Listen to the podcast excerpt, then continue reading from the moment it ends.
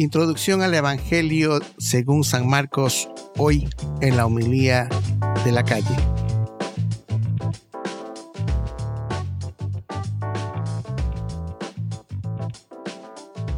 Sean todos bienvenidos a Homilía de la Calle. Soy tu amigo y servidor Wilfrido Matamoros, saludándote desde el centro de la Unión Americana en el hermoso estado de Iowa. Continuando el podcast anterior donde habíamos iniciado esta introducción al Evangelio según San Marcos, el cual si no lo has escuchado te recomiendo sobremanera que apagues ahorita este podcast y vayas al podcast anterior.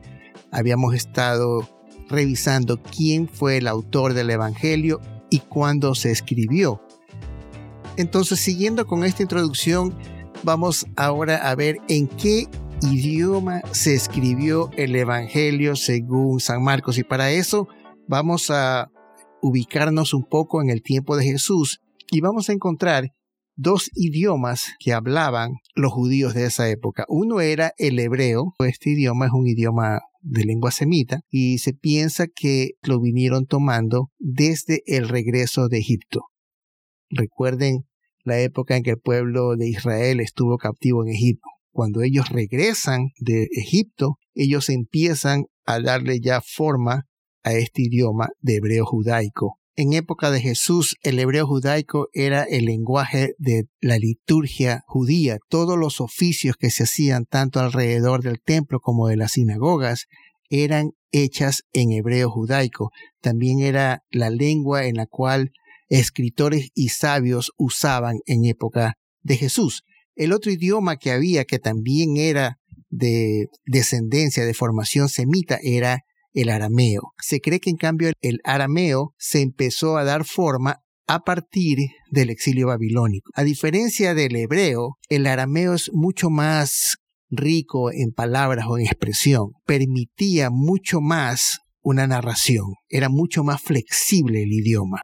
Haciendo memoria, en la noche del apresamiento de Jesús, Pedro es inmediatamente identificado como Galileo en el momento de hablar. Es decir, que la pronunciación que tenía el arameo, a pesar de tener una raíz parecida o igual al hebreo, su pronunciación era totalmente diferente.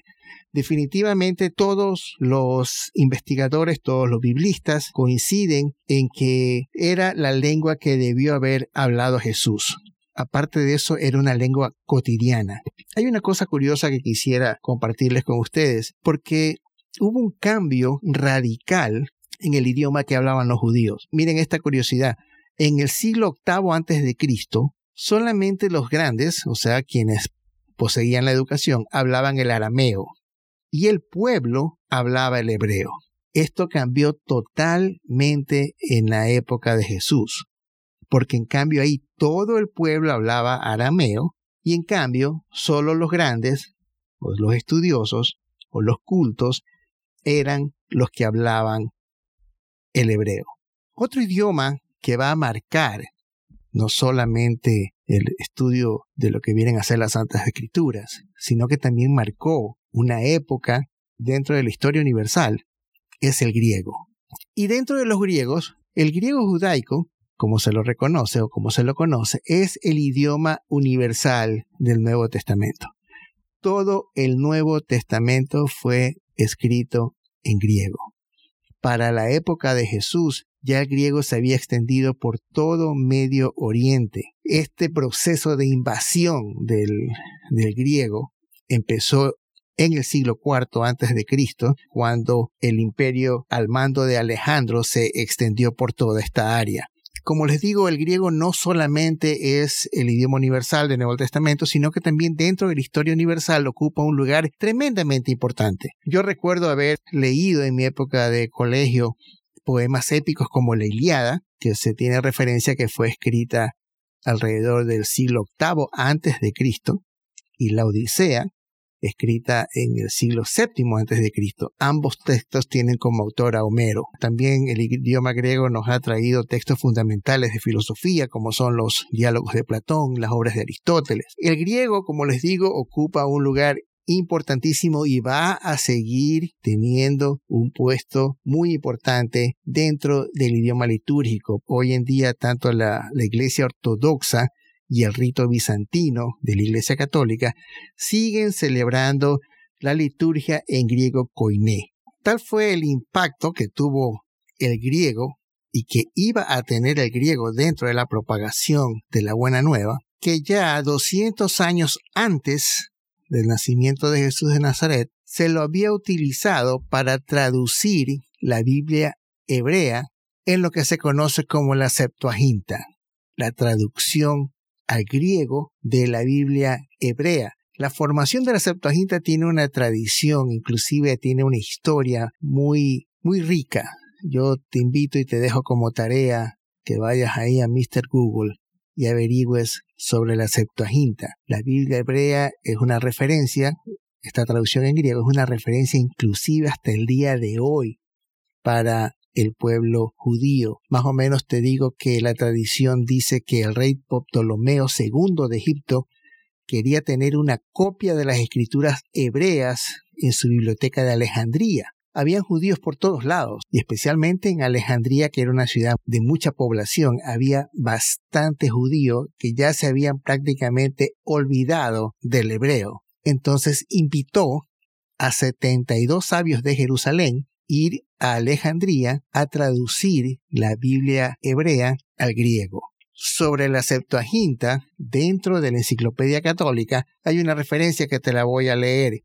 Dice, los judíos de Alejandría, haciendo uso del Pentateuco traducido en sus reuniones litúrgicas, deseaban leer también los libros restantes, y por lo tanto gradualmente debieron haberlos traducidos todos ellos al griego, que se había convertido en su lengua materna, y esto sería mucho más probable dado que su conocimiento del hebreo disminuía a diario.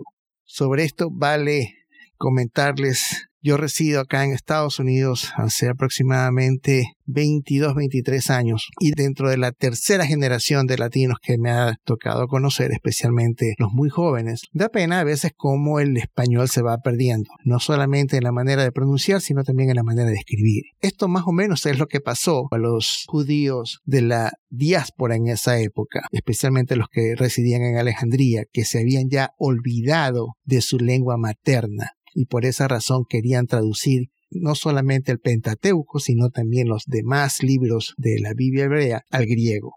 Otra lengua que se hablaba también en esa época era el latín, un idioma que tiene su historia, también puedes ir a Google y averiguarlo un poquito. El escrito más antiguo que se tiene y que se conserva todavía en latín es un grabado que hay en un broche de orfebrería que data aproximadamente del siglo VII antes de Cristo. Al igual que casi la mayoría de idiomas, el latín también tenía un latín culto y un latín vulgar. Este latín vulgar era más usado por las clases bajas. Y digo esto porque es importante hablar del latín vulgar porque era el latín que hablaban las tropas del Imperio Romano. Es curioso que a pesar de que hemos hablado mucho del hebreo, mucho del arameo y mucho del griego y de la importancia que tuvo el griego y que va a tener en expansión y en cómo se regó la buena nueva, hay un hecho curioso. Pilatos ordena que se escriba sobre la cruz Jesús Nazareno, rey de los judíos.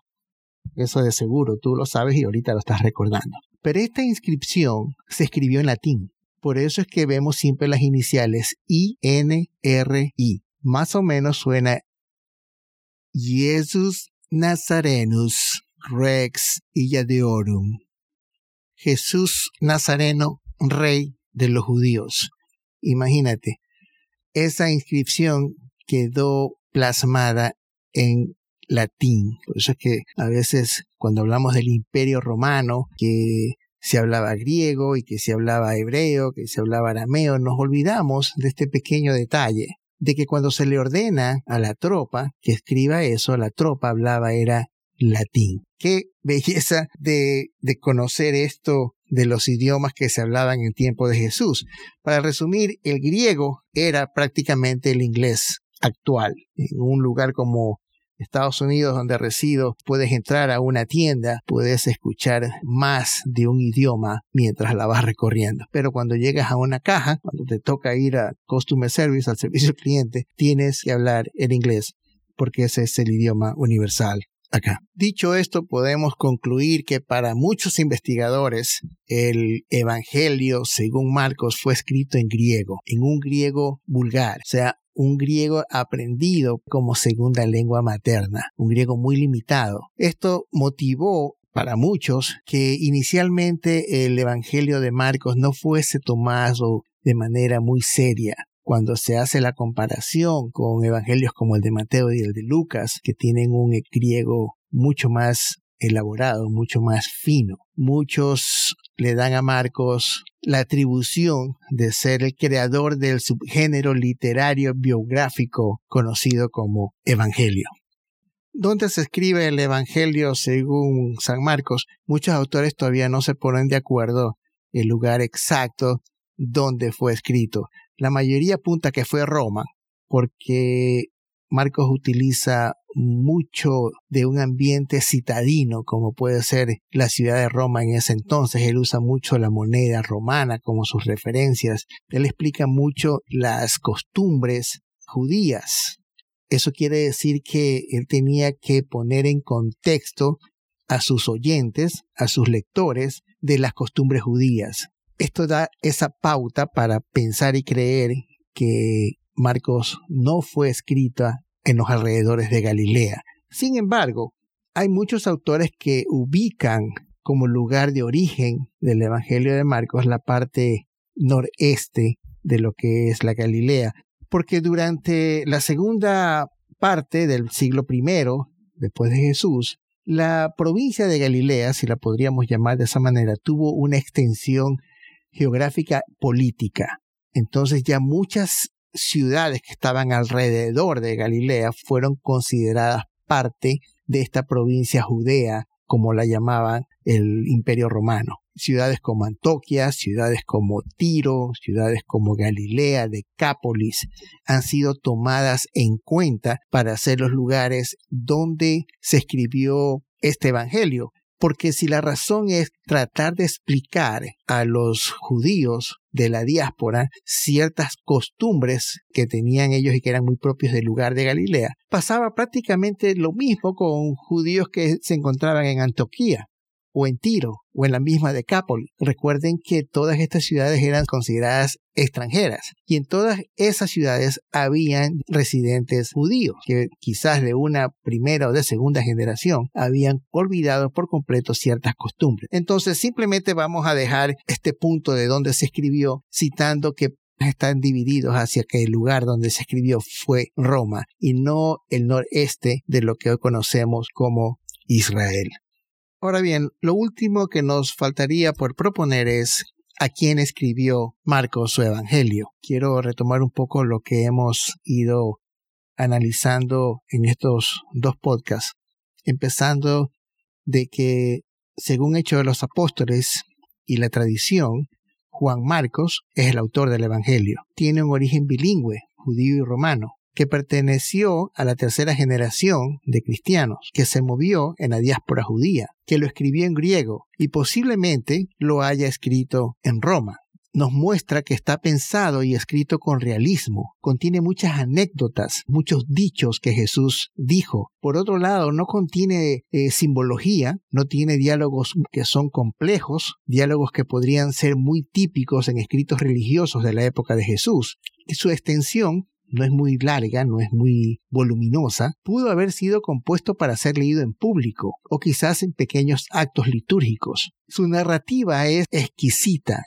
escrita en tercera persona. Esto ayuda a que quien vaya leyendo el Evangelio se vea implicado dentro de su narración. Por lo que el Evangelio de Marcos no se ve que sea una obra encíclica, ni tampoco una obra de carácter universal es una obra que está dirigida a una comunidad concreta, compuesta por gentiles convertidos a la fe de Jesús, pero también está escrita para judeocristianos de formación helenística. Cuando uno lee el Evangelio de San Marcos y ubica hacia quién Marcos le escribió, claramente podemos ver que esta comunidad ya se empieza a separar de la comunidad existente de la época, es decir, de los judíos. Se ve claramente aquí que ya el futuro cristianismo va tomando un lado con respecto al judaísmo y al paganismo que en esa época ya estaba bien identificado. Quiero concluir con una cita que está en el libro los libros del Nuevo Testamento de Antonio Piñero del año 2022, en la cual a mi entender resume de manera muy exacta y en breves palabras el legado del Evangelio de Marcos. Y dice así, a partir de Marcos, los cristianos percibieron y asimilaron que la vida terrena de Jesús, y no sólo los grandes acontecimientos de su muerte y resurrección, como preconizaba Pablo, eran de suma importancia para el cristiano no solo como ejemplo de vida, sino porque todo el paso por la tierra de Jesús, el Mesías, había sido un acto salvador, de lo que convenía extraer las necesarias conclusiones. Cierro la cita. Vamos a continuar en los siguientes podcasts hablando y profundizando más sobre el Evangelio de Marcos, Dios mediante. Pero hasta mientras, al igual que lo hice en el podcast anterior, te invito a que abras tu Biblia y empieces a leer el Evangelio de Marcos. Muy de a poco vas a entender la belleza que tiene este Evangelio y cómo te puede ayudar a conocer a ese ser humano increíble, extraordinario que pisó la tierra. Esto fue Homilía de la Calle.